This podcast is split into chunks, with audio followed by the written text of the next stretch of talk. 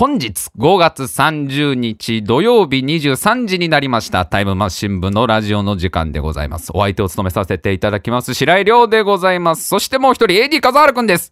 よろしくお願いします。はい、よろしくお願いいたします。あの、なんかさ、今週、ツイッターとかでちょっと話題になってたニュースでさ、あの、ベテラン社員の嘆きみたいな、ベテラン社員のその最近の若者に対する不満みたいなニュースでさ、あの、なんか新入社員の研修担当をされてる、そのベテラン社員の方が、なんかその研修中に、まあ、研修中のその休憩時間に、その新入社員の子たちが、なんかアイスを食べてたと。はいはで、まあ、休憩時間だからね、別に何食べてもいいんだけど、その、なんかさ、まあ、甘いものを食べて、こう頭に栄養補給するなりさ、小腹が空いたならなんか食べるなりいいんだけど、そのベテラン社員の方がおっしゃるには、何を食べてもいいんだけど、アイスはちょっと違うんじゃないのかなと思ったと。休憩中にアイスってどうなってるんだと思われたと。で、なんかそれをちょっと注意したんだって、その新入社員の子たちに、君たちちょっとあれ、アイスはちょっと違うと思うぞ、みたいなことを言ったら、なんかそのことを、こう、法務部に、会社の法務部に密告されてしまいました、みたいな。で、ちょっとこう、小言を言われたんですけど、最近の若い子はどうなってるんでしょうか？みたいな。見た笠原くん、このニュース。結構なんかね。ね、一時期結構リツイートされてる、トレンド入ってるみたいなニュースだったけどさ、これもう、あのー結構世の中のもうみんなの、こうい、みんなほぼ同じ意見だと思うんだけど、別にいいじゃん、アイスぐらいっていうのが、ほぼ、ほぼほぼだよね、これ多分ね。そうだろうね。結構多いと思う。結構多いよね。もう、はいいいじゃんな、あい、だって休憩時間なんだから別に。その、いや、それは確かに研修中にね、その、研修中に雪見大福を食べてたら、もう口の周り真っ白にしてたら、どっちかにしようかとは言うよ、そりゃ。うん。雪見にするか研修にするかどっちかにしようなって言うけど、休憩時間だからさ、別に。その、なんかまあお、おやつタイム、しかもおやつの時間の休憩時間みたいなやつらしいんだよ。なんか昼はい、昼過ぎのその夕方の3時ぐらいに設けた15分ぐらいの休憩でアイスを食べてるのが気に食わないみたいなさ、そういうのを見てさ。なんだろう、なんか、よっぽどアイスに恨みがあんのかね、もうその方は。なんかあの、自分のあの、祖国をモナ王に征服されたみたいな、そういう悲しい歴史が、モナ王が、モナ王がまだあの、自我を持ってた頃だよ。今はね、あの、モナカの定番アイスだけど、モナ王がまだあの、暴君と呼ばれてた時代だよ。もうどんなものもモナカに挟んでた時代、あの頃。もう、バニラ以外の全てをモナカに挟んでた、あのモナ王に、あの小さい国もそういえば挟まれてたな、みたいな、そういうのがあったのかななんかなすごいよね。なんかもう全然別にいい、いいのに。まあこれはでも多分、まあほぼほぼほとんどの人が別にいいじゃん休憩時間何食べたってみたいな方だと思うんだよね。いやもう、これ、だって別にすごい極端な話さ。もう、チョコレートフォンデュとかでもいいわけじゃん。休憩時間なら。休憩時間ならね。チョコレートフォンデュ、チョコレートフォンデュのタワーのやつでもいいわけじゃん。間に合うならね。間に合うならっていう条件付きだけど、もちろん。あの、それ聞くよ。俺は聞くよ、その新入社員の子に。んすごくなんか今大掛かりなものを。あの、私の見間違いじゃなければそれビュッフェとかにあるやつだと思うけど、それを今君たちセッティング、セッティングの方を君たち一生懸命してるけど、それは間に合うのかな？それは。間に合うならいい私は何にも文句は言わない。片付けまで込みで15分に行けるなら、すっごいそのお皿にもりもりのマシュマロを全部チョコレートつけれるなら、私は何も言わないけど、持ったな。いちご持ってるけど、いちごをすごく持ってるけど、それを全部15分でだぞ。いけ、と、飛び跳ねてるぞ。そそのチョコがいろんなところに飛び跳ねて。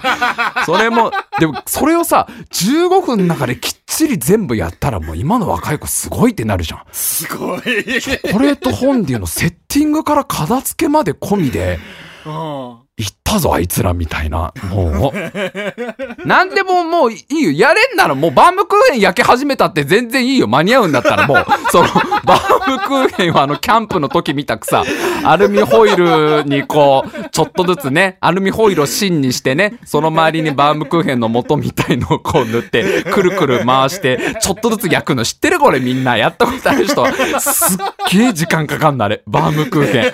俺、キャンプで前やったことあるけど、びっくりするぐらい時間かかんだよ。あれ30分ぐらいかけてやっと、ちょっとそれっぽくなるやつを15分でいけますって言うなら、なんで我が社に入ったんだろうとは思うけど、職人になった方がいいんじゃないのかなとは思うけど、別にそうだよね。甘いもんじゃなくても別にミックスフライ弁当食べてもさ、その15分の休憩で食べ終わるんだったら若いなと思うしさ、全然ね、ブイヤベースとか煮込み始めても15分、15分でやれますっていう、ブイヤベースの煮込み時間からすると15分は絶対足りないと思うけど、絶対足りないと思うけど、ブイヤベースの、もうあの、まだお湯沸いてないところから新入社員の子が、休憩だからっつって、休憩なんで V ヤベース食べていいですかって言ってさ、持ってきたのかなと思ったら、お湯沸かし始めたこいつみたいな。それ絶対エビに火通らないと思うけど、イカとかに。心配にはなるけどね、いけんなら。なんだろうね。別に何も正直思いつかない。これ食べてたらさすがに注意しようみたいのはさ、なんかこうパッと出てこないぐらい休憩時間ぐらいね。なんか好きに。まあ、それ、まあね、アルコールとかを摂取しちゃうと、その後に業務に支障が出るから、もちろん、今日俺昼休憩めっちゃ酒飲みたくなったけど我慢したから、今日ちゃんと。それは多分、私も我慢してるんだってベテラン社員言うでしょあの、お酒飲み始めたら。それみんな、みんな我慢してるやつだからな。ダメだぞって言うけど。食べ物で全然思いつかないね。なんかそんな休憩時間に食べられてちょっと、ちょっと嫌な気持ちになるみたいなさ。なんかあるかなみたいな。で、逆に考えたわけですよ。これ食べてたら、俺ちょっとそいつのこと気に入るなみたいのあるかなみたいな。休憩時間にこの子これ食べんだみたいのでさ、ちょっと人柄がわかるみたいのでさ。あえ、なんか、飾る感あるこう、休憩時間に社員の子がこれ食べてたら、ちょっとこいつ頑張る、頑張るな、こいつ、みたいなやつあるえー、なんだろう。まあ、ピンとこないけど。ピンとこない。これね、もう俺、俺もうバッチリなりますよ。わたパチですよ、わたパチ。わたパチ食べる新入社員超良くない？あの、別に女子とかじゃないよ。もう普通の、普通の、あの、真面目な子が、わたパチポケットから出して食べ始めたら、こいつなんかすげえいいやつかもって気にならない。お前な、なんでいろいろあるお菓子の中でわたパチ選んだんだよってなるじゃん、まず。それ、それが何の補給になるんだとか聞きたくなるじゃん、こっちは。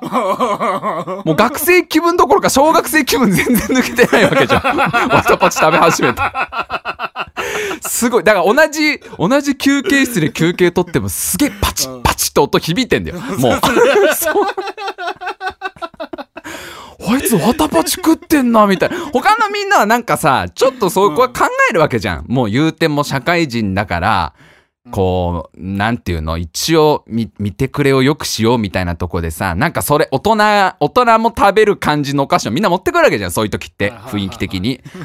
その中一人もりもりわたパチ食べてて、すモリモリ。パチってなるたんびに顔しかめてんだよ、ちゃんと。いっみたいな。そう、なんだ、こいつの、こいつのことが気になってしょうがない私はってなるよ、もう俺。なんでわたパチ食べてんだ、こいつみたいな。だもちろんその休憩時間が終わって、ね、その研修が始まってもまだパチパチ言わせてたら怒るよ。その、ね。そ休憩中に全部パチの部分消化しなさいって言うから、ちゃんと。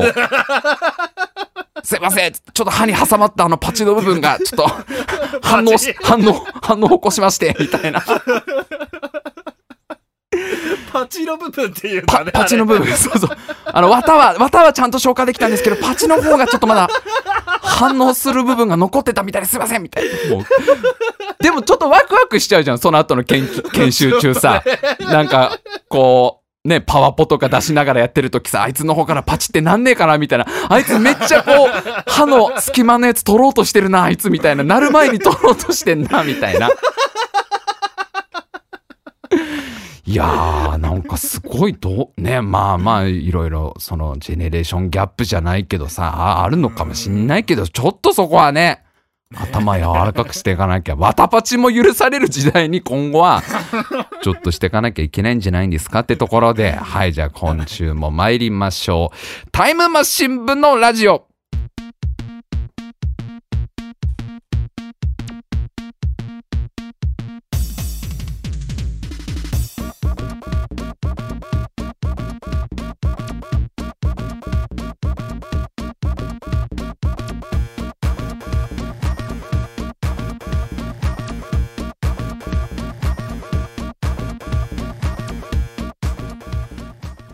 今週も始まりました。タイムマシン部のラジオお相手を務めさせていただきます白井亮でございます。そしてもう一人 AD 笠原くんです。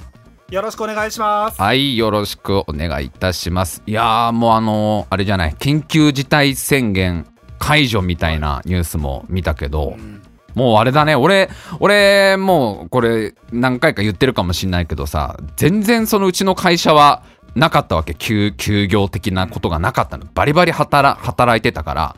このなんていうの2ヶ月間ぐらいも全然出社してたわけですけどもう電車がもうあれだね。だいぶ昔ちょい前に戻ったね。もう本当にこの2ヶ月ぐらいはもう朝から本当に普通に座れたけど今もうちょっとしたあのなんだろうあのエンジン組む感じにだんだんなってきたからみんなとこう。なんだろう。満員電車はもうあれだから。助け合いだからあれは本当に。もう全員同じチームだと思えないと乗り越えられないから満員電車っていうのは。満員電車を乗り切るためのもうなんていうのかなこのライフハックはもうあれですから これはあのみんなくっついてる一つの生き物に今なってるんだと思うしかないんであれはもう。電車の中身に今なってる俺たちはっていうね。電車の中の細胞に今なってるんだ。だからこんな隣の人と近いんだと思わないとやってらんないから まあぎゅうぎゅうまでいかないけどだいぶもうなんか混んでるなーっていう印象あるけどまあねちょっとどうどうなっていくのかなこの後っていう不安とかもあるけどさ。笠原君はあれねもうあなたテレワークこの1ヶ月間ぐらいずっとテレワークだったみたいなこと言ってたけど、ね。じゃあもうあれだ。もうリモートリモート会議みたいのも笠原君やったりしてたんでしょ？もうあなたは。たまにですけどね、僕はまだ平社員なんで。だ俺であれだよもうあのズーム一回も使ってないんだよまだ。もうなん今から今からズームを使うべきなのかってとこもあるけどさまだ俺この この2ヶ月の間にズームをもうダウンロードどころか一度もなんて言うんだろう開いてもない人間なんだけど。あなんかあれズーム使ってる人ね気をつけた方がいいのがアップデートしないと使えなくなるらしいよ。これなんかさっきあのなんかニュースで見て今日なんだってこの放送してる5月30日までになんかアップデートしないとあのー明日からちょっと使えなくなっちゃうからなんかおみんなあれ大丈夫か？このラジオ聞いてて生放送みんなこれあの いいぞ待つぞ。みんなのアップデート待ちをしてもいいよ。それそれどころじゃないみたいな。タイムマシン部どころじゃないみたいな。なんかあれなんでしょあのーセキュリティに問題がちょっとあるらしくて、 Zoom、今のところね、なんか脆弱性みたいなのがあるから、なんかそれを直しますみたいな。なんかこう、ハッカーの人とかが、リモート会議になんかアクセスできちゃうっていう問題があるんだって。今の状態だと。なんかあの、一番右端に知らない人がいるみたいな状態になるわけよ、要は。もう会議中に。あれな、あれ右端のあのメガネの人、うちの会社の人かなみたいな。ハッカーがその、こっそり入ってるから、会議にさ。入り込めちゃうんだもん。でもなんか、いや、ん隣の部署にいた気もするな、みたいので、おのおのみんなさ、それぞれの部署の人のことを全員覚えてないからさ、右端の人、経理にいた気がするな、みたいので、でも経理の人たちも、あれ、右端の人、エンジニアの人でいた気がするな、みたいな感じで、ハッカーが入り込めちゃうらしいから。だハッカーはもうほらもう何食わぬ顔でずっと参加してれば堂々とあれ参加してれば意外とバレないからああいう時はさ。そうそういうセキュリティの脆弱性っていうか会社の脆弱性だけどねそれ完全にね。会社のセキュリティの。まあまあなんかあれじゃないリモート会議だけは続けようみたいな。まあリモートワークか。リモートワークだけはちょっと今後も維持しようみたいな企業もあるみたいなのも見たけどさ。なんかでも俺もリモートワークになったらいいなとかすごく思うんだけどやっぱいろいろリスクもあるみたいでアメリカのさ大学でそのリモート会議じゃなくてリモートのその授業をやったんだけどその授業をまあ要は教授のパソコンをこうねパソコン画面をみんなで共有してこの授業をやったんだけどそのパソコン画面に教授のそのブックマークが映り込んじゃったんだと。でそれがまあ見事にポルノサイトのブックマークが映り込んでた。でその結果まあなんかいろいろそのクレ苦情とかが殺到しちゃって教授解雇になったみたいなニュース見てさいやもうこれすっごい難しい問題だよね。いやまあそれは確かにねその大学生の生徒とかに悪影響だって言われたらそうなのかもしんないけどでも 事故じゃんこれ悲しい事故じゃんこれは。悲しい映り込んじゃう可能性だってあるわけじゃんなんかしらそういうものが。だからなんかそういう今まで自分たちがさその経験してこなかったスキルが求められるわけでしょそういうさ なんか。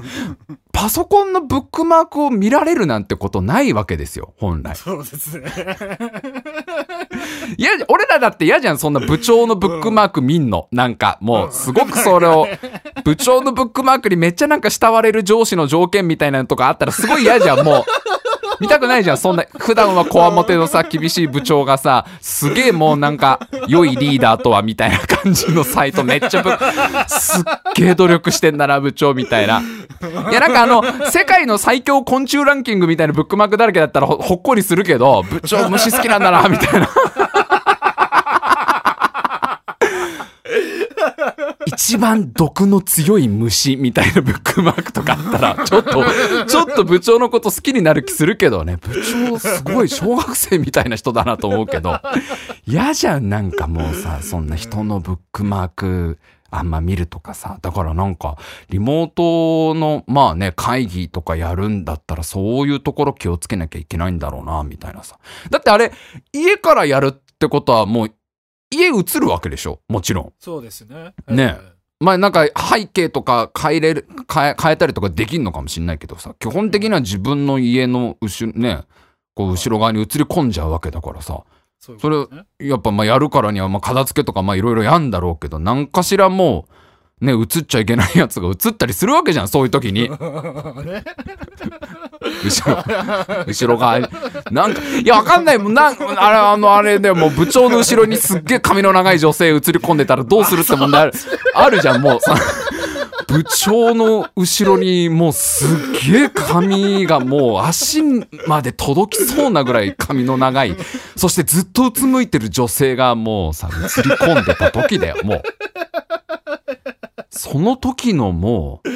どうするこれみたいな感じよ。部長めっちゃ会議張り切ってるけど、すっげえ後ろにいるんだよな。ちょっと小刻みに揺れながら、黒髪の女性映り込んでんだよな。突っ込んでいいのかなこれみたいなさ。奥さんなのかな？みたいな。奥さんかな？奥さん、奥さんこんな感じで映り込むものっけ？奥さんってこういう感じで映んだっけ？みたいなさ。もう。でもしかも同僚のみんな誰もリアクション取ってないんだよ、その状態でも。全然、他のみんなはびっくりしてる。自分だけ、あ、これ俺だけ、俺だけのやつかなこれみたいな。俺だけ、俺だけ見えてるパターンのやつかなこれみたいなやつあるじゃん。もう。あ、あの、あれかなあのーなんかあのー奥さんのドッキリ的なやつでもみんなリアクションしてないから違うもんね、これね、みたいなさ。なんか海外であったんだよね。その、おな、それは女性の方が、あの、リモートワークされてるってやつだったけど、なんかその旦那さんがちょっと、まあ、ひょうきんな人で、その奥さんがリモートワークしてる時に、後ろに、あの、なんかコスプレかなんかして映り込むと。で、そうすると、会社の同僚みんなほっこりみたいな、君のそのね、君の愛する人が面白いことやってるよ、みたいなので、ニコニコ、みたいなのとは違うわけじゃん。もうみんな誰もそのリアクション、誰もリアクション取ってない状態になっちゃうと。いやー娘さんって可能性も多分ないだろうしね、ほぼほぼね。ああるわけじゃん。もうそん、そんなさ、なんかしらやばいやつが映り込んだ時の、すっげえ落ち武者とか映り込んでる可能性もあるわけじゃん、もう。その時にもう会議、会議を、流れを止めていいのかっていうところあるよね、もうね。その、今、すっごい部長が大事な話してる時にね、これからこのね、コロナ、コロナ以降の我が社はこうやってくみたいな話をしてる時にさ、あの、すいません、すっごいあのもうあの、眉を言えない感じの方があの、隣にいらっしゃるんですけど、みたいのを、言った時に説明できないじゃん、これだってもう。すっごいあの、折れた刀を持ってる方がいらっしゃるんですけど、何バカなこと言ってんだみたいな話になるわけでしょ、これ。もうす隣になんかあの、すっごいあの、井戸から出てきそうな感じの女性の方が、部長のさっきからあの、左後ろの方にいらっしゃるんですけど、みたいな。で、それ、声かけようとしてさ、そのね、髪の長い女性がガンってこう首をさ、上げてさ、その髪の毛の隙間からさ、見えるこの目がさ、まっすぐ俺のこと見てきても嫌じゃん。すごい。見開いた目でこっちをずっと見ても嫌じゃん、もう。あーなんかわかんない。もう、なんかこれあれだ、もう触れちゃいけないやつだ、やっぱ、みたいなさ。で、その瞬間自分のスマホが急にブーってさ、バイブレーションになってさ、なんだろうと思ったらメール届いててさ、で、そのメールの宛名とかも文字化けしててさ、うわみたいな。で、そのメール開いたらさ、私のこと見えてるみたいになってても、もうすごい嫌じゃん。もうその、あーなんかもうこれはあれだ。もう、どう、どう処理していいかわかんないやつだ、みたいな。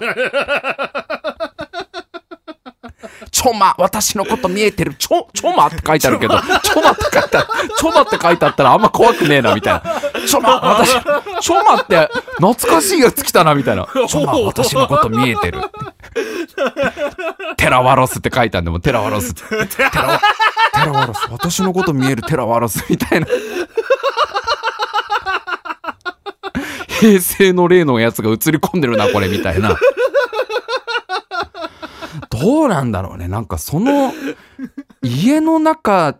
でし、なんかさ、聞いたんだけどさ、その、家で仕事することの難しさみたいのを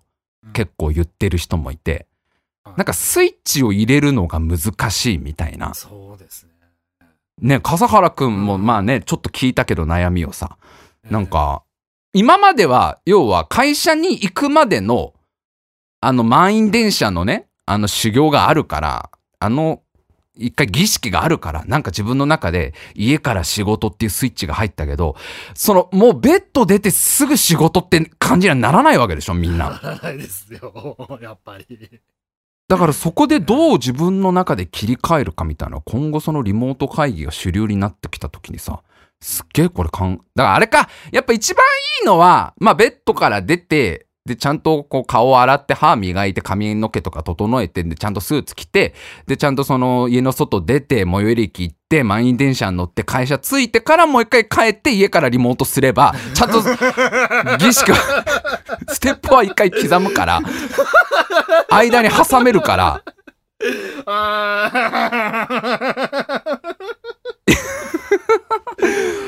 あとなんだろうね。俺全然今回そのリモートワークをやらなかったところがあるからな。全然その辺。なんか笠原くんが言ってたその苦労がすっげえなるほどなと思ったのが、まああんまりね、笠原くんの業務内容これ言っちゃいけないところがあるから、そこう、うまくこうね、ぼかしながら言うけど、まあお客さんとちょっと電話でやり取りすることがあるんだと、笠原くんは。そうですね。まあ、ユーザーの方とお電話をすることがあると。で、その時に、まあ、む向こうとかとちょっとこうね、まあ、揉めるまでいかないけど、ちょっとトラブった時に、全部一人でやんなきゃいけないみたいな、あ ああなんすよっていう笠原さん。そうなんすよなんですか？ああなんすよ。どっちなのかが今、ああなんすよとおっしゃったから。なんか、ああ、それそれみたいな感じのが全部ああ、そ持っちゃったやつわかった。ああ、それ、それ、それなんすよ。えー略してああなんすよなんだね。ああなんすよ。それを聞いた時にそうだよね。だって今までって俺も昔コールセンターとかをやってた時があって、で、その時も、まあ、電話対応1日8時間さ、もう想像してください皆さん本当に。もう1日8時間人から怒られ続ける仕事っていうのはこの世にあるんですよ。不思議な仕事だよね。1日8時間。1日8時間怒られ続けて白か黒じゃない答えを出さなきゃいけない時があるんですよ、人間には。すごいですよ、これ。これはね、覚えておいてほしい。こういう仕事がこの世にあるっていうね。あるのよ。なんか、まあ俺、まあ、守秘義務があるから、守秘義務破ると、その、この後頭部に仕掛けられた爆弾爆発しちゃうからあんま言えないんだけど、俺一時期、ほんと短い間なんだけどね、あの、某、有名企業のコールセンター、まあ、下請けの下請けみたいな感じだったけど、コールセンターで働いてたことあってさ。で、その時、要は、今、原因が分かってるやつは言えるんだけど、原因が分かってないやつは、白井くんそれ白と黒混ぜて、濃い灰色にして出しといてみたいな感じで言われるわけ。ごめん、白井くん、えっとね、それね、解決してないやつだ。これ、調査中だわ、みたいな。いや、でも、あの、めちゃくちゃ怒ってるんですけど、お客さんすごい怒ってるんですけど、って言うと、それね、今どっちも言えないんだもん、だってそれ、みたいな。だからあの、1と0の間の概念のやつをちょっと白井君ぶちかましてもらっていいかなみたいな。いやいや、無理ですよ、みたいな。今すぐ答え言えって言われてますもん、みたいな。いや、これ、もうね、みんな、ね、これ聞いてくれてる皆さんはさ、何かしら、そのね、自分の使ってる、まあ、電子機器だったり、サービスとかで問題起きた時、コールセンターに電話してさ、白黒はっきりしてよって言う、言う立場の方が多いかもしんないけど、出せない時があるんですよ、これ。人間には。深い深い濃いめの灰色を出さなきゃいけない時があるわけ。しょうがないんだもん、それ。それね、答え出るのね、早くて1ヶ月後かなみたいなこと言われるんだもん、上司に。で、1ヶ月間電話つなぎっぱなしにするわけいかないんだから、どんな長電話だって話じゃん、そんなの。その電話のコードくるくるし終わっちゃうから、そんな指にもう、指うっ血しちゃうから、電話の受話器のコードでもう巻かれすぎちゃって。そう、そう、それがね、そういう時に、でも、そのコールセンターとかにいるとわ、まあ、働いてた人はわかると思うけど、そのすごいチームワークなんだよね、コールセンターって。で、あの、要はさ、もうすっごいえぐい話をすると、離職率がすげえ高いから、コールセンターってリアルに。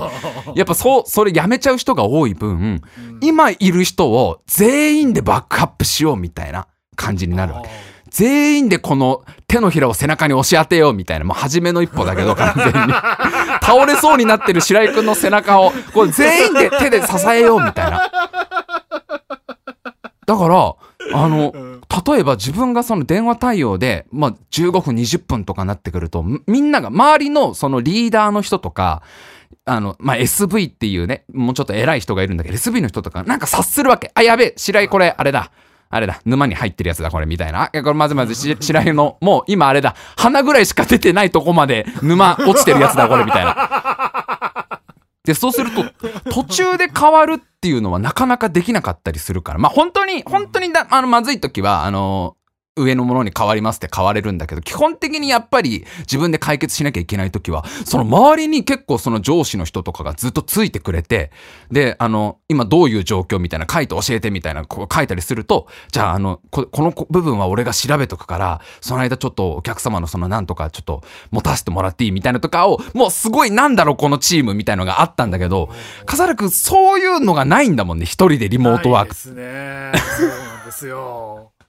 完全に、あの、この間にこれを調べてっていうのを全部一人でやってる。ああ、もう。いや、だから、笠原くんの横にいつもいるあの髪の長いさ、女性は手伝ってくれないんだもんね、そういう時ね。そうですね。手出してくんないですね。手出してくれないんだもんね。あの、ずーっとうつむいている。足に髪の毛ついちゃってるけど、みたいな感じの。白い、白いワンピースの。ね、ずっと、ずっと見てて心配してくれてんのかな、この人、みたいな。みたいなやつですね。それを聞いた時になんかそうだよね。普段そういう風に助けられてる部分めっちゃあんだなみたいなさ。いやうちはリモートワークなかったからなかったからおか あれこれおかしいぞ。俺別にリモートリモートワークしたいしたい言ってもうちの会社はなかなか難しいの一点張りで言われて全然、全然なかったからな。当時、もう急、こんなコールセンター時代の話を急にすると思ってなかったけど、自分の中でも今いろいろ思い出し、いろいろ思い出したからもう言っていいもう、あの、言える範囲のやつで。あの、いや、これね、ちょっと他で喋っちゃってるかもしんないけどね、あの、俺最終的に当時、新人研修みたいな感じになったのよ。新人研修フルじゃないんだけど、あちなみにあの休憩時間何食べてもよかったよ、その、その会社は全然。別に。あの、もう、ビーフシチューの仕込みからやろうが別に私は怒らなかった。ビーフシチューの仕込み、牛肉がトロトロになるまで煮込みたいって15分の間にやりたいってその新人の子が言ってた。やれるならやってごらんって言ってたよ、ちゃんと。あのー、ねシャリからちゃんと学びたいっつってさ、翔太の寿司じゃないけど。いやもうそのね、寿司職人10年かかるって言うけど、15分で寿司握れるって言ったらやってごらんって言ってたけど。そう、当時、自分が、その、新人研修みたいなのをこうややるとさ、あの、毎月マジで10人ぐらい入ってくるわけ。新しい。もう夢を見てる子たちでコールセンターマスターになりたいって子たちだもん。だってもうみ ふるさとにさよならバイバイして高い時給に釣られてさやってきたわけだよ。もう。コールセンターマスター SV になったら時給いくらだろうみたいな目をか目をドルマークにしてくるわけだよ。もうキラッキラさせて。ねもうコールセンター頑張りますみたいな。でねこれ本当に、これコールセンターで働いてる人はちょっとわかると思うんだけど、新人研修をやって、その新人の人が初日、一番最初の初日の研修に来て10人ぐらい入ってきて、一番最初にこの人辞めるだろうなと思う人は、めちゃくちゃ真面目な人なんだよ。めちゃくちゃ真面目な人は、これそうじゃないパターンももちろんあるってフォローしとかないとまずいよね、これね。これあくまで俺の経験上ね、俺の経験上、初日からすっごいメモを取ったり、すっごい質問をちゃんとしたり、あのもうなんていうの、めちゃくちゃ頑張りますって人ほど20日ぐらいでやめんだよ、あれね、やっぱりね。そうなのよ。これね、なんでかって分かったのよ。え俺働いてて分かったのが、めちゃくちゃ真面目な人は、もう向こうの怒りをすべて自分のものとして受け止めるから、ああ。しょうがねえ。だからもう、いや、電源入らないのは君のせいじゃないぞって言うんだよ、ずっと。肩をゆすって。落ち着け電源が入らないのは君のせいじゃないって言って。電源が入らないのは、多分向こうのその機器のなんか調子が悪いからって。いや、もう自分のせいで電源が入らなくてお客様今苦しんでますみたいになっちゃうわけ。真面目な子っていうのは。頑張れみたいな。頬を叩きながら、正気を保って。お前と電源は繋がってないんだ。お前が電源じゃないんだぞ。お前は電源じゃないんだって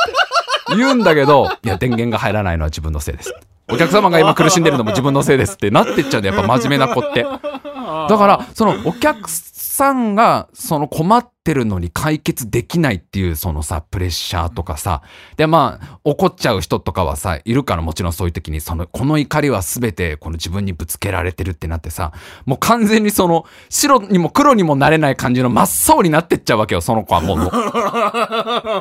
だから当時研修してて、ほん、本当にこれマジでジョークじゃなくて、毎月マジで10人入ってきて、毎月9人ぐらい辞めんだもん。その、10人中、何このチームだよね。もうね、その、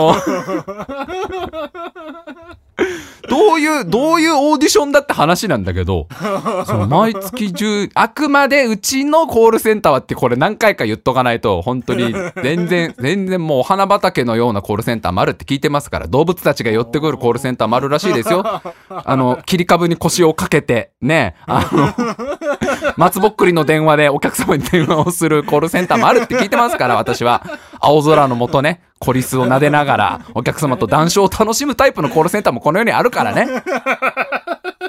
あくまで私が働いていたコールセンターは、その10人中9人辞めるから、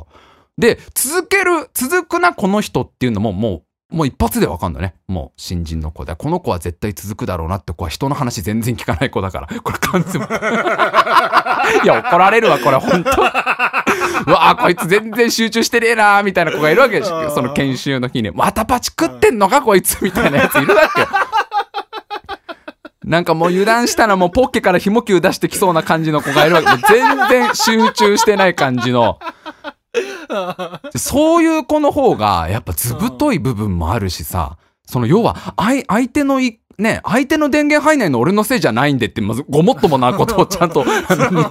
ごもっともになれるから。いや、向こうのね、向こうのあの機器の電源が入らないのは、それはしょうがないっすって言えるから。そうだよ。だからコールセンターとかって今もし、リモート、ねまあ、なってるとこもあると思うんだよ。うわぁ、もうこ孤独な戦いされた方とかいると思うともうすっげえ胸痛いな。俺もう当時の、あの、いや、これもう、あの、本当に恥ずかしい話なんですけど、俺半年で辞めたんです。6ヶ月間で。で、入、入社した初日とか良かったんだけど、入社して、その自分が電話とかを実際に受け始めた日から逆算して半年で辞めようってもう計算したの。あ、もうこの8時間怒られる仕事は半年間頑張ったら辞めようって。で、逆にさ、半年続く人が本当にいなかったから、うちのコールセンターって。1ヶ月でほぼみんな辞めちゃうから。1ヶ月か3年なのよ、うちのコールセンター。すごいでしょ。へー1ヶ月で辞めちゃうか、あれ全然余裕数で3年続く人だから、6ヶ月やっちゃってると、その後3年までいけるやつと思われてるわけ、周りからは。白井くんはもう全然これ3年コースに入ったな、3年契約プランに入ったやつだって思われてるから。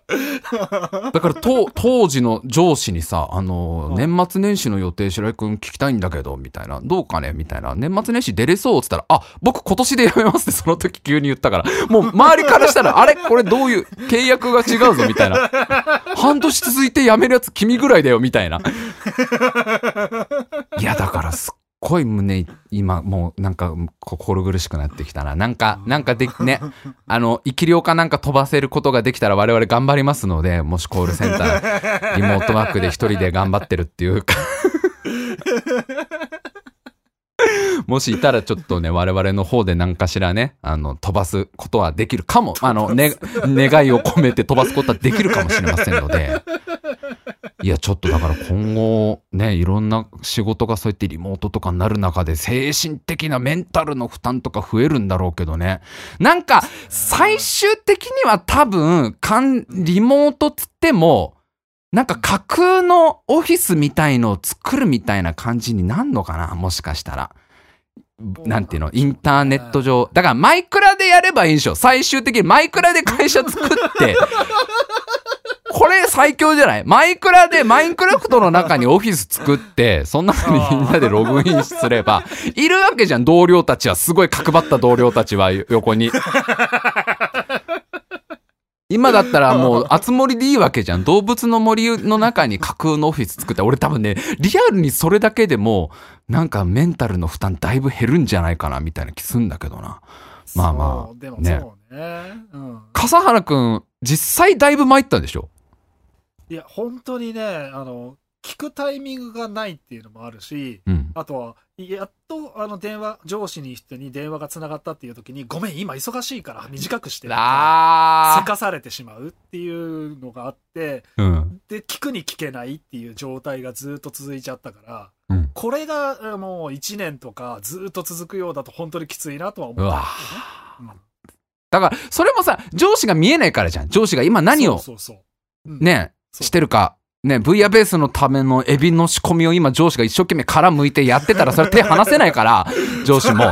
ごめん、かちょっと今エビの体液で手がベタベタになってるから、笠原君のこと手伝えないよってななってるかもしんないけど、うん上司のそうだったらもうね。そうだったらこっちもさ、がないね。あ、しょうがないってなるじゃん。殻剥いてんだな、今ってなるから。やっぱその、ね、本来だったら助けてくれるはずの同僚とか上司の姿さえ見えれば、うんちょっとそこ和らぐわけじゃん。今聞いていいかどうかみたいのはさ。すっげえ上司が動物の森で切切ってればさ、あ、今あんまあれだ、あんま女子忙しそうだな、みたいな。そっか、そういうところもあんのか。でもね、俺今自分の会社、あの、なんていうのかな、ほとんど一人で全部やる仕事だからあんま関係ないんだけど、あん あんまその他の人と関わることもなく、ひたすらエクセルっていう友達とずーっと一緒に頑張ってる。エクセルっていうこっちの言うことを全部聞いてくれる友達がいるんだけど、そそのエクセルくんとずーっとやってるからあんまり、あんまりその負担なさそうだけど、まあまあちょっと、まああれだね、もしなんかあのリモートワークこういうしんどさがありましたとか、あの、教えてもらえれば、えーハッシュタグタイムマシン部をつけて、えーツイートしていただければちょっと我々の方でチェックさせていただきますので、もしなんかあればね、えーなんかお悩みがあれば、全く力のならないタイムマシン部が、お悩み相談乗りますので、最終的に全部生き量で解決しようとするけど、我々は。てなとこで、じゃあちょっと今週、今週からちょっとね、もう放送時間的にもね、45分ぐらいを目指そうっていうのを、この、このね、実践していこうってことで、ちょっとね、もうトークテーマいきますよ、トークテーマ。はい。トークテーマいついただいてます。ラジオネーム、右手の恋人さんからのトークテーマ。プレゼントの思い出ありますかってことでね。これはもうあるんですよ、これは。プレゼントの思い出。私と AD 笠原さんの間に、プレゼントの思い出があるんですけど、あの、1個は、まあ、2個あって、1個は、これもう昔のラジオで喋ってるから、あんまり、あんまり触れなくていいかなってやつなんだけど、まあ、軽く触れとくと、AD 笠原くんっていうのはね、まあ、サバゲーが大好きで、はい。ね、あなたサバゲー大好きで、まあ、お休みをこう作ってはこうサバゲー行くぐらいこう好きな笠原くんなんですけど、その AD 笠原くんに今から3年か4年ぐらい前の時にちゃんと誕生日プレゼントを渡してあげようってこの思ってさ、俺が。もう優しい俺が。普段目ね、苦労をかけている AD 笠原くんにプレゼントあげようと思って、そのサバゲー用のなんかベストみたいなね、防弾ベストみたいなやつを、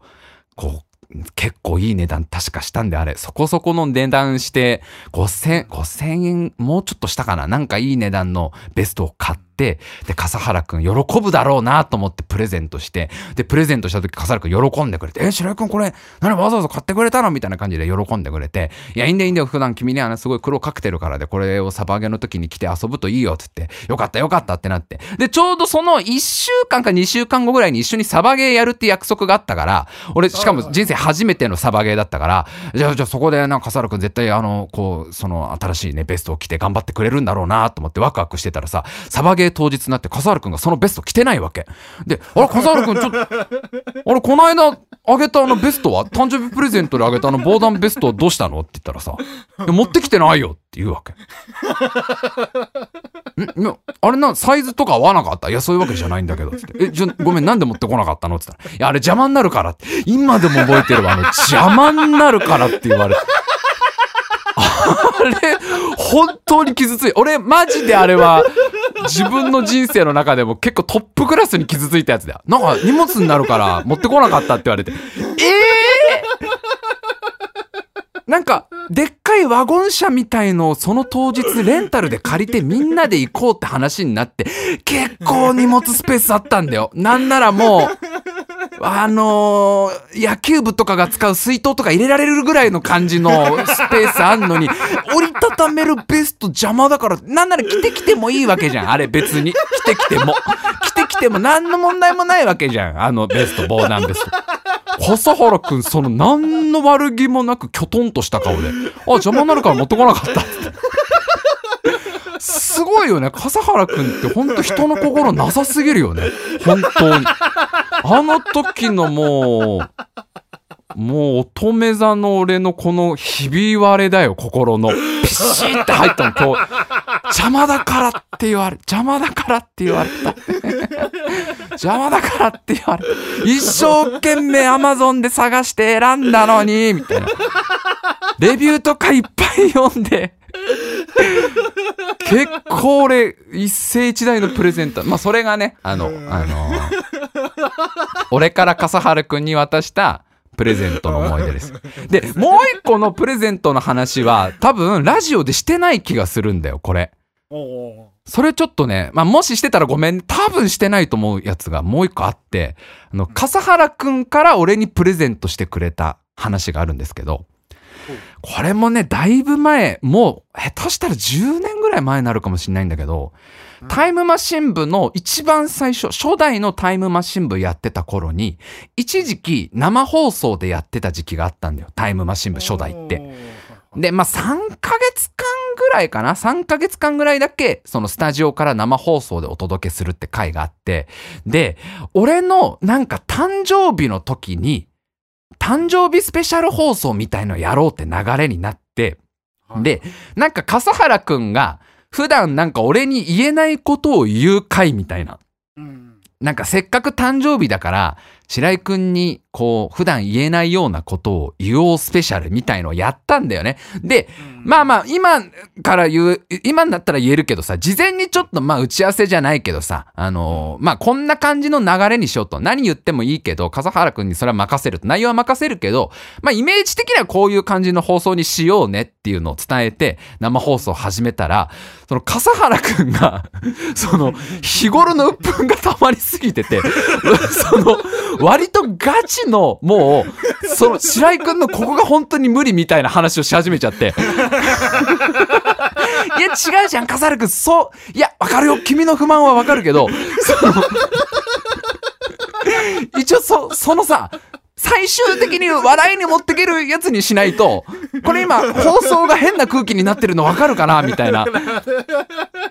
で、俺も当時まだ20代真ん中ぐらいとかだったかな ?25、6ぐらいだから、まだちょっと血気盛んな自分もいるから、だんだん俺もイライラしてきて一方的に言われるのが、笠原くんふざけんじゃないみたいな話をさ、その、もう、放送なのに、なんかそう、軽めの喧嘩みたいな感じになった回があるんだよね。今のタイムマシン部じゃありえないけど。で、まあ、ちょっと険悪な空気になっちゃって、生放送終わって、で、放送終了後に、まあもう笠原くんが、やっちまったって顔してるわけ。やっちまった、みたいな。冷静さを失ったって顔してんのよ、笠原くんがも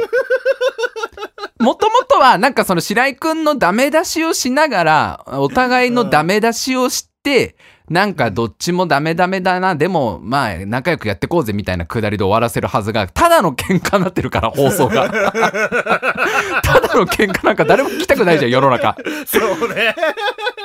ただの喧嘩な感じで終わっちゃったからさ、もう笠原、放送終了後の笠原くんが、ああー、もうこれ俺、ああ、俺、俺がやっちまった、みたいな顔してるわけ。で、うん今の俺だったら、まあまあ、しょうがないよって言えると思うんだけど、当時の俺は全くそれ言えなかったから、そっから30分ぐらいガチのダメだしね。笠原くん。笠原くんもわ、かるんだけど、そのね、その、まあ、お互いあるのはわかるよ、その、一緒にやってれば。たださ、一応放送だから、これは。タイムマシン部の、ラジ、ね、生放送、ラジオの生放送の中で、二人してこういう空気になっちゃったら、これ、誰が喜ぶの？こんな感じってなったら、もう、笠原くんどんどん落ち込み始めてさ、ね、笠、で、俺ももう、どんどんそのダメ出しが止まんないわけよ。いや、笠原くんなりに盛り上げようとしたのはわかるけど、もうちょっと自分でそこをコントロールできないと、これが番組として全然成立してないでしょっていうのをさ、30分ぐらいさ、わーわーわーわー説教してさ、で、もう夜中ね、0時過ぎとかだったあの時、0時とか過ぎて、で、余ったスタジオのあのロビーで、俺が延々と笠原くんにダメ出しをして、ほんと笠原くんちょっとさ、もう来週ちょっとこれ本当になんとか持ち直さないとやばいからね、つって。ほんとちょっと自分でもちゃんと反省してね、じゃあ俺帰るから、つったら、笠原くんが、すっげえもう泣きそうな震えるような声で、あの、白井くん、あの、これ、誕生日プレゼントっ、つって、ルービックキューブを渡してくれて。あの、本当は放送内で渡そうと思ってたんだけど、変な感じになっちゃったから渡せなかったんだけど、渡すねっ、つって。これ、白井くん誕生日おめでとうっ、つって、俺になんかルービックキューブを渡してくれて。もうなんかすっごいその時の笠原くんの顔覚えてんのよ。なんかもう、ほぼ半泣きみたいな。なんか自分がやらかしたってことと、もう白井くん怒ってて怖いみたいな感じの、もう、子犬のような目でさ、俺にルービックキューブを渡してきて。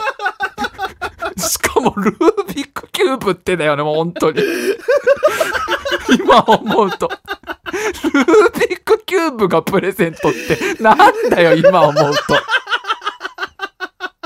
で、俺その、ルービックキューブを笠原から渡してきて初めて俺も正気に戻って、あ、なんか、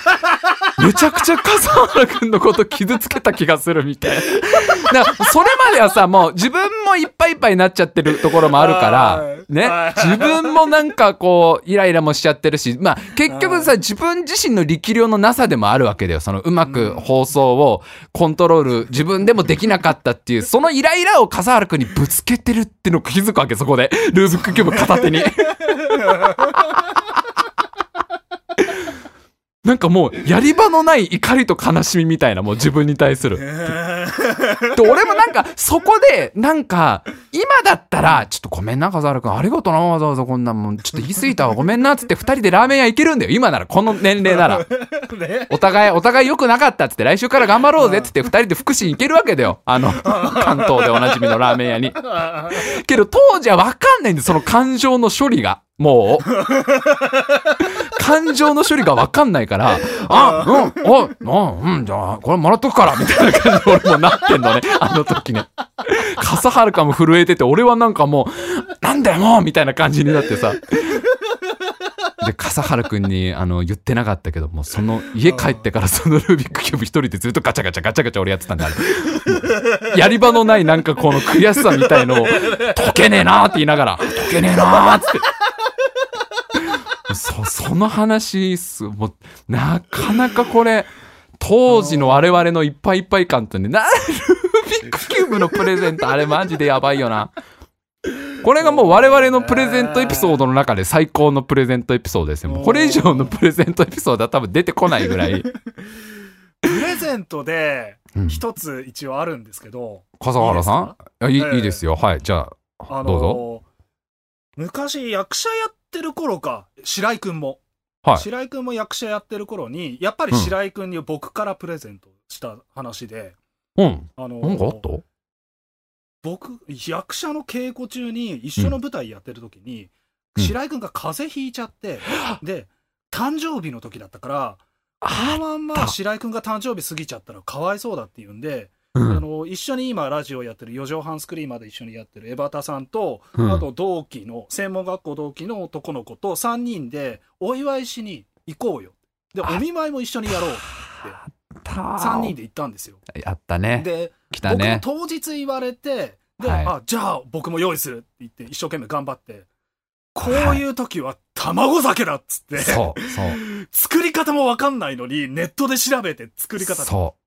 調べて、で、お酒買って、卵買って、はい白井くんちで作って、う、そう。まあ、まずいのができて、すっごい懐かしいね。で、それを白井くんに全部飲ませるって、大概の量ができちゃったんだよね。あのー、21だな、あれ確か。21の時に、誕生日風邪ひいたっつって、そう。で、なんか来てくれたんだよ。笠原くんと江端さんと、もう二人ぐらい来たはずだよ。確かあの時。4人ぐらいが、うん夜の11時ぐらいにうちに来て、白井くん誕生日おめでとうっつってさ、で、いや、本当にすごかったのが、そのみんながお金出し合って、俺のためになんかレゴの空港のプレゼント子供に対するプレゼントだけどな、小学生に対するプレゼントだけどな、レゴの空港セットを買ってくれてみんなが。言うても俺21だけど、俺めっちゃ喜んだけどね。そうわ、空港じゃん、レゴの空港じゃんつって、レゴの飛行機と空港だっつって。そうそうそれ、まあ、レゴと相当高いからね、言うても。うんで、そう、笠原くんがすっげえ、あの、まだ当時軽く格好つけてた笠原くんだから、すっげえと親顔で、こういう時栄養のある卵酒作ってあげるよっつってさ、そう、うちのあのね、コンロでね、まだ一口しかなかったあのコンロで卵酒を作って、白井くんできたよっつって、これ飲んでっつって飲んだらくっそまずいの、これがもう。はぁみたいな。え、何これみたいな。信じらんないぐらいまずいけど、みたいな。すげえ気使ってるのがわかるのよ、白井くんが。うん、ありがとうって言って。あ、まずかった、ごめん。あの、本当に、す捨て、捨てよう、ごめんっていう。全然美味しくないけど、これ、みたいな。ねえ。いやーこう考えると、あの、僕から白井くんに渡すものってだいぶ空回りしてたんだなっていうのはよくわかるよね空回りしてたな。いや、これ、あ、もう時効だから言っていいこれ時効、もう、あの、いや、今日、休断されてもいいけど、時効だから言っていいあ、これ結構、今、割とドキドキしてるけど、今、俺の中で。あのね、その時、その時の風あれ、ずる休みなんですよ、実は。ちょっと待って違う違う、聞いてください、違う、聞いてください。マジで？あれね、実は俺、あの時風邪ひいてない。いやいや、わかんない。今、今、その話出ると本当思ってなかったから、一生誰にも言わずに、俺、墓場まで持ってこうと思ってた秘密なんだけど。そうそうそう。マジで初耳だよ いや、これ初、これ本邦初公開、これ本邦初公開、これ。俺、その日別に風邪ひいてなくて。これは衝撃の事実だよ、これ。か10 15年ぶりぐらい泣かされる真実だけど、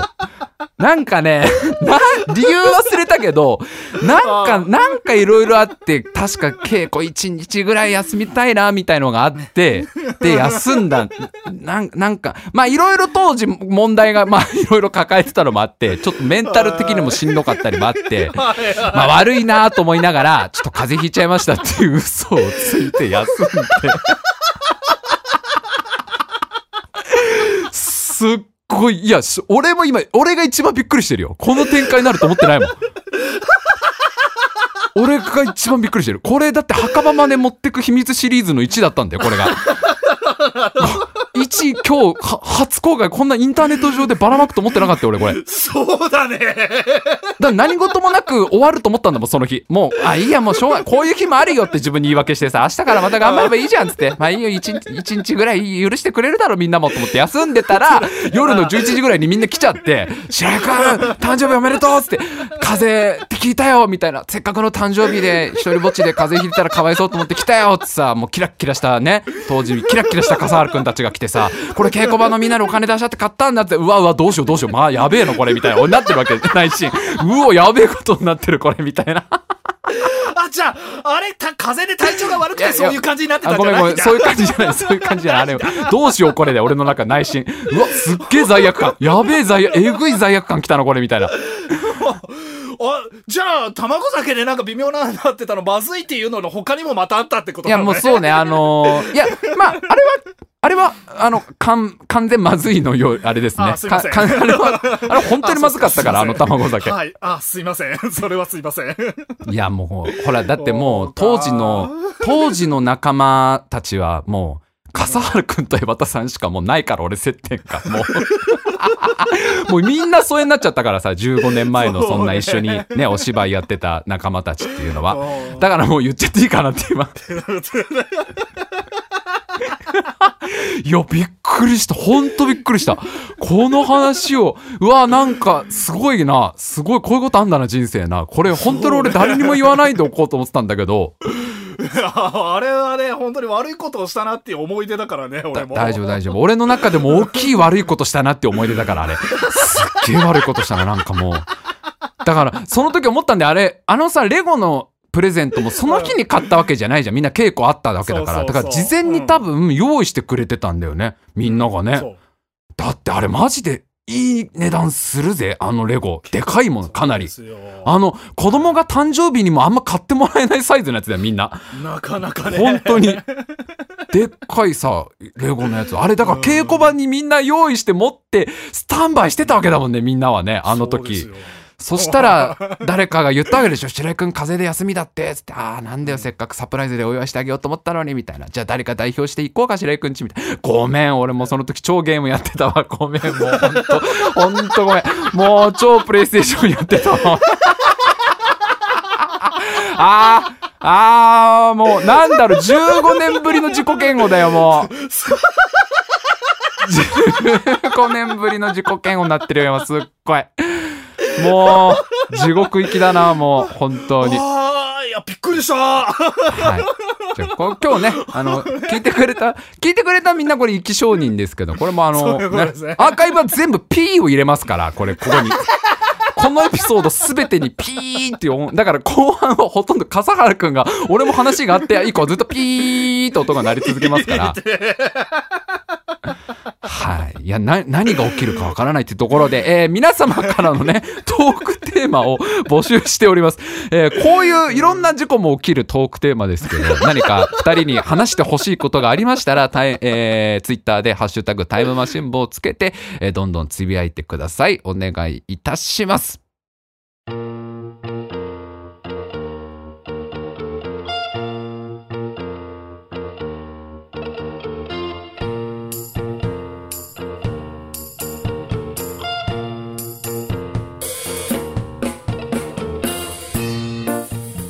いや、もうなんか不思議な汗をいっぱいかいてるよ、本当に。もう。僕もなんかびっくりしちゃったよ。いやー、ね、せっかく今日45分ぐらいで綺麗に収まるかなと思ったら、もう衝撃の展開の結果、えー私の墓場まで持ってく秘密を全員で共有するという。そうですね。あの、ちっこめのやつだけどね、ちっこめの墓場のあの隅っこの方に置いとけるぐらいのちっこいやつだけど、カンケのね、そばちっ。こいやつだけど、マジで生涯誰にも言わないだろうなと思ってたやつだったから。いや、まあまあね、そう。まあそんな頃も こんそんな頃もあったなと思いながらもはい、えーまあまた懐かしいけど青春っていうページでいいですか？それはもう いいね。青春というページはい大で丈夫ですよ。えー、まあね、トークテーマ本当なん何でもいいので、えー、もしあったらですね、どんどん送っていただけたらなと思います。はい。そしてタイムマシン部のラジオは生放送のラジオです。えー、毎週土曜日23時からお送りしてます。えー、生放送だけね、飛び出すような話。この辺も本当に場合によっては P 入るやつもあるからね、今後ね。もう本当に これは残したらまずいみたいなやつとかは。そういうのは生放送では聞けますので、えー、あと、